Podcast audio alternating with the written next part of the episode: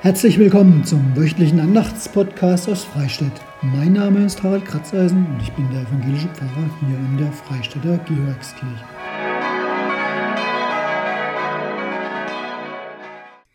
Ja, ein neuerlicher Podcast aus Freistadt. Ich versuche ja immer mit den Podcasts so an den Sonntagen im Kirchenjahr entlang zu gehen, euch dazu vielleicht ab und zu auch noch was zu erzählen. Zurzeit da stellen unsere Konfis in den unterschiedlichen Kirchen vor, was sie zum Thema Bibel gemacht haben. Von ihrer selbstgestalteten Bibel bis hin zu irgendwelchen Besonderheiten in der Bibel wie Rekorde oder die kleinste, größte Bibel, alles Mögliche. Und das lässt sich im Podcast nicht ganz so rüberbringen oder plastisch darstellen. Kann man aber auch im Livestream, zum Beispiel am kommenden Samstag, entweder aus Helmningen um 17.30 Uhr oder aus Freistadt um 19 Uhr zuschauend mal sich selber betrachten. Ich gebe im Podcast dann aber durch die Sonntage weiter und der kommende Sonntag, der 13. Februar, ist der Sonntag mit dem tollen lateinischen Namen Septuagesime. Hier erfahren wir vom Propheten Jeremia, woher wahre Stärke kommt. Wahre Stärke kommt doch von innen, oder? Naja, Jeremia ist da ein wenig anderer Meinung. Das bekommt ihr nachher mal zu hören.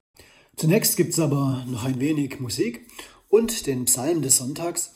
Das sind Verse aus Psalm 31.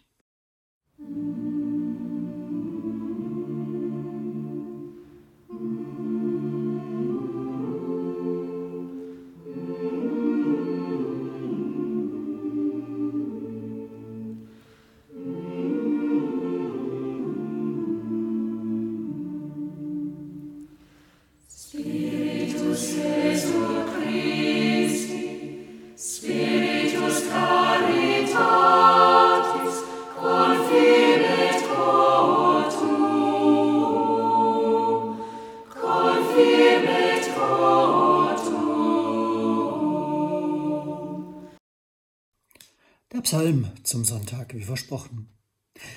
Wie groß ist deine Güte, Herr, die du bewahrt hast denen, die dich fürchten, und erweisest vor den Menschen denen, die auf dich trauen. Du birgst sie im Schutz deines Angesichts vor den Rotten der Leute, du verbirgst sie in der Hütte vor den zänkischen Zungen. Gelobt sei der Herr, denn er hat seine wunderbare Güte mir erwiesen in einer festen Stadt. Ich sprach wohl in meinem Zagen, ich bin von deinen Augen verstoßen. Doch du hörtest die Stimme meines Flehens, als ich zu dir schrie. Liebet den Herrn, alle seine Heiligen. Die Gläubigen behütet der Herr und vergilt reichlich dem, der Hochmut übt. Seid getrost und unverzagt alle, die ihr des Herrn harret. Spiritus Jesu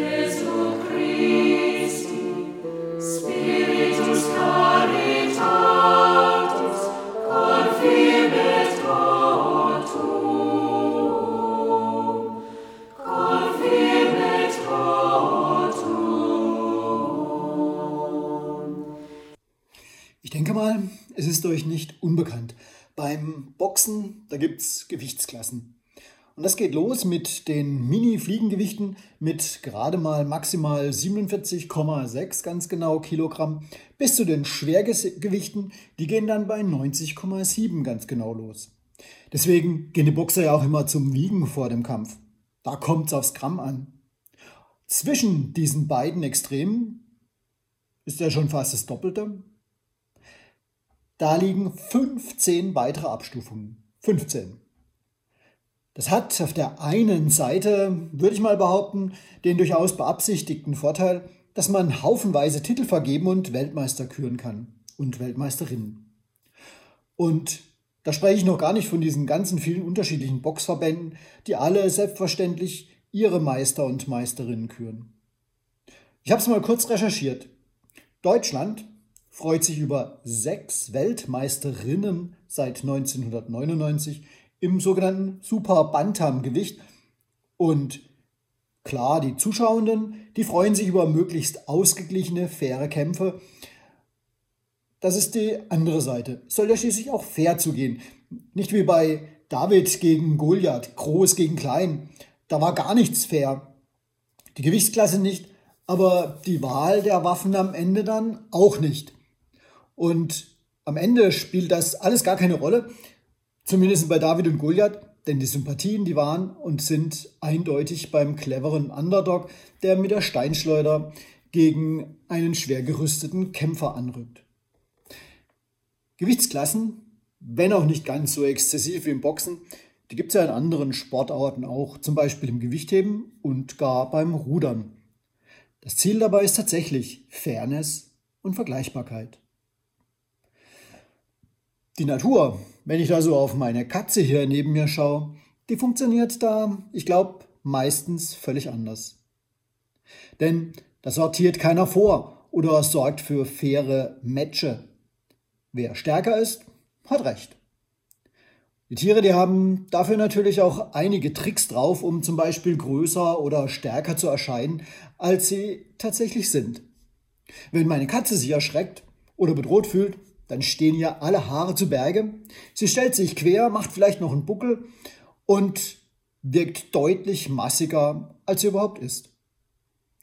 Auch einige Vögel verstehen sich auf diese Art des Blöffens und haben Drohgebärden im Repertoire.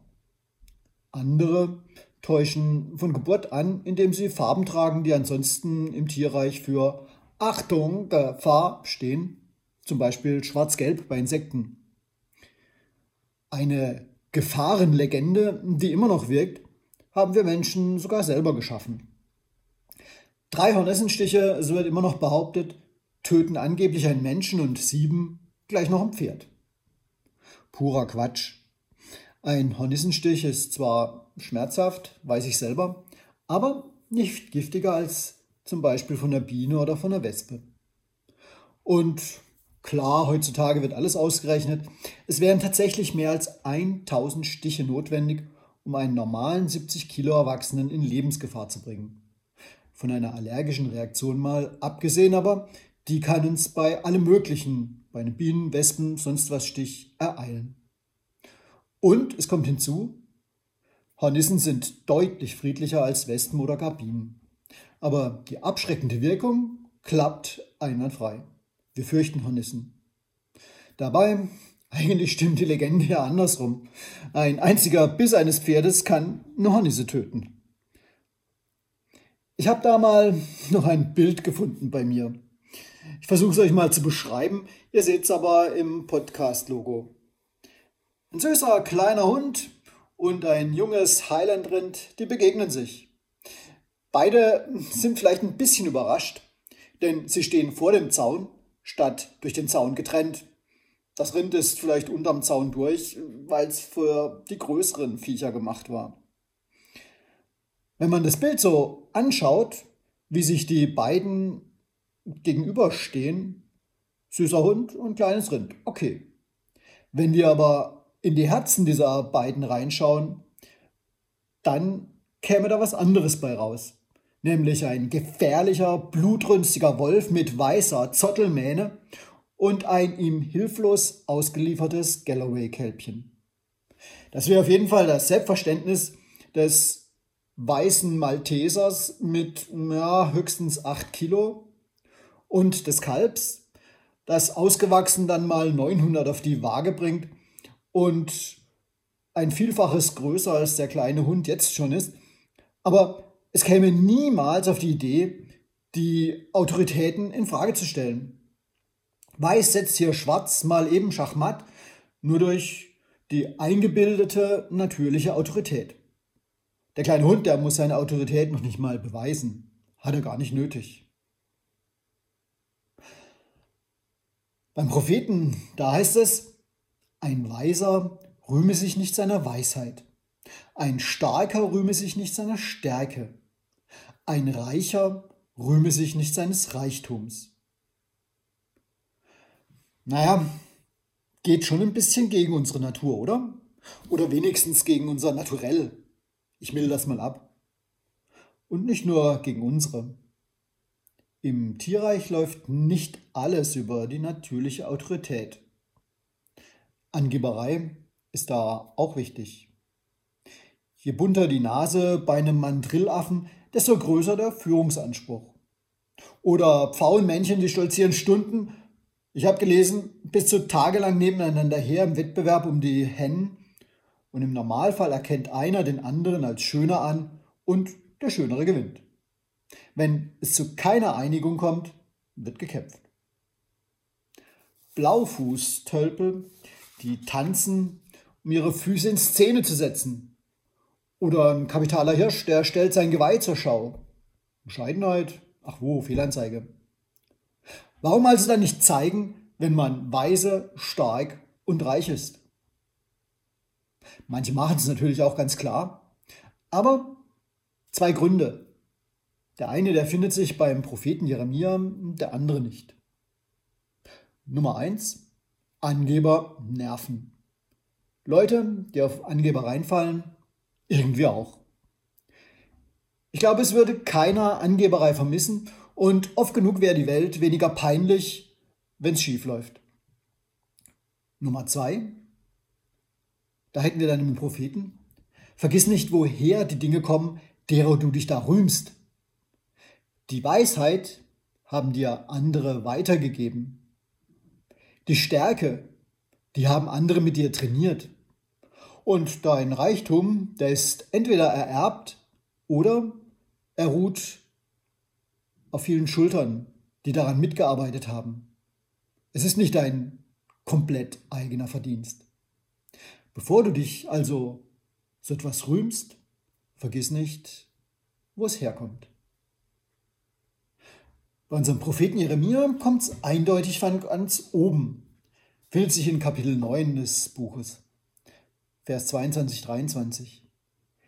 Der schreibt, wer sich rühmen will, der rühme sich dessen, dass er klug sei und mich kenne, dass ich der Herr bin, der Barmherzigkeit, Recht und Gerechtigkeit übt auf Erden. Und das finde ich einen richtig super tollen Gedanken den kenne ich auch. Und es wäre sozusagen mh, hm, der Kompromiss. Und den finde ich ausgerechnet bei vielen Leistungssportlern. Wer Ruhm, Weltruhm für sich beansprucht, der schickt oft genug nämlich genau die hinterher, denen er es zu verdanken hat. Bedankt sich bei Trainer, bei Familie, bei all denen, die ihm geholfen haben, dass er oder sie da ganz oben auf dem Treppchen stehen kann. Sie haben es gelernt. Es bin ich nicht allein. Ohne die anderen wäre ich nicht so weit gekommen. Und das wäre doch für uns der super Kompromiss. Wer Ruhm für sich selber beansprucht, schickt einfach hinterher, wem er es zu verdanken hat. Und dann gibt es keine Missverständnisse. Und Jeremia sagt, im Grunde genommen, da hast du alles deinem Schöpfer, Gott, zu verdanken. Du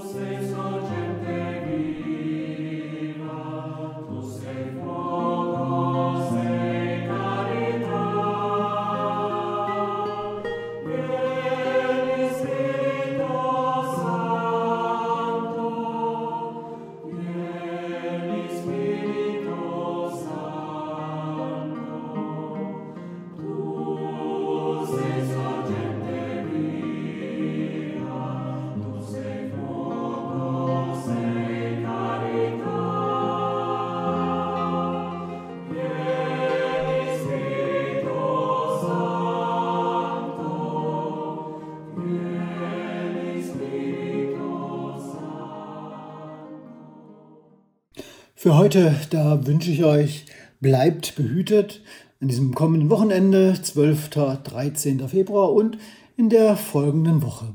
Und wie gesagt, wer Lust hat zu schauen, was unsere Konfis in Freistädt und Helmling-Membrechtshofen zum Thema rund um die Bibel gemacht haben, Samstag, 12. 17.30 Uhr Livestream aus Helmling und 19 Uhr Livestream aus Freistädt. Schon jetzt wünsche ich euch viel Spaß dabei. Bleibt behütet.